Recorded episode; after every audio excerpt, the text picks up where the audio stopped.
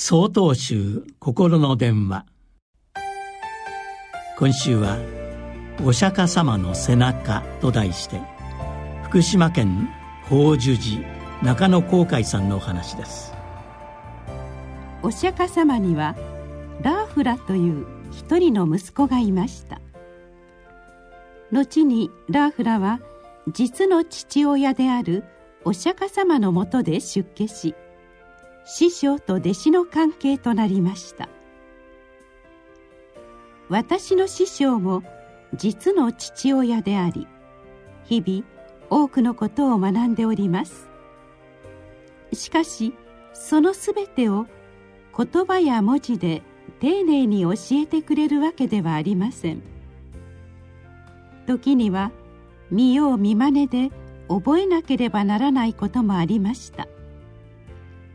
しかしそれはお釈迦様の弟子であるラフラも同じだったのではないかと私は思います。彼もまた師匠であるお釈迦様の背中その生き方を間近で観察しその姿を真似して少しずつ学んでいったのです。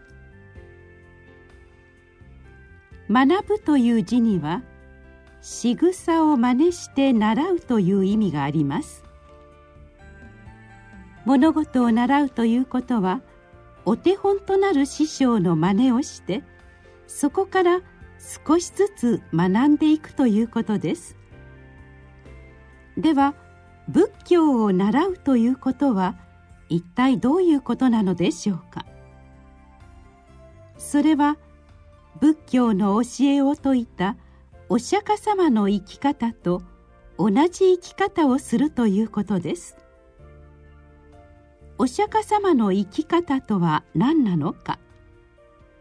それは悪い行いを控え良い行いを率先して行うということになります。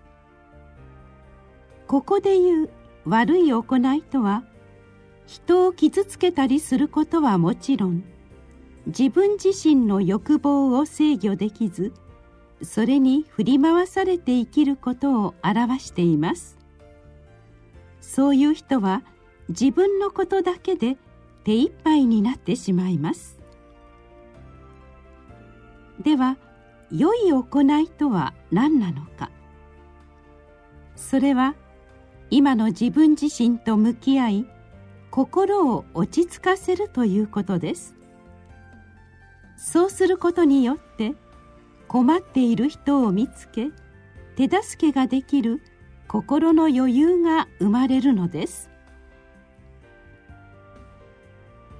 仏教の教えとはお釈迦様が私たちに示してくれたよりよく生きていくための生き方のお手本です。ぜひ皆さんもお釈迦様の背中。その生き方を真似してみてはいかがでしょうか。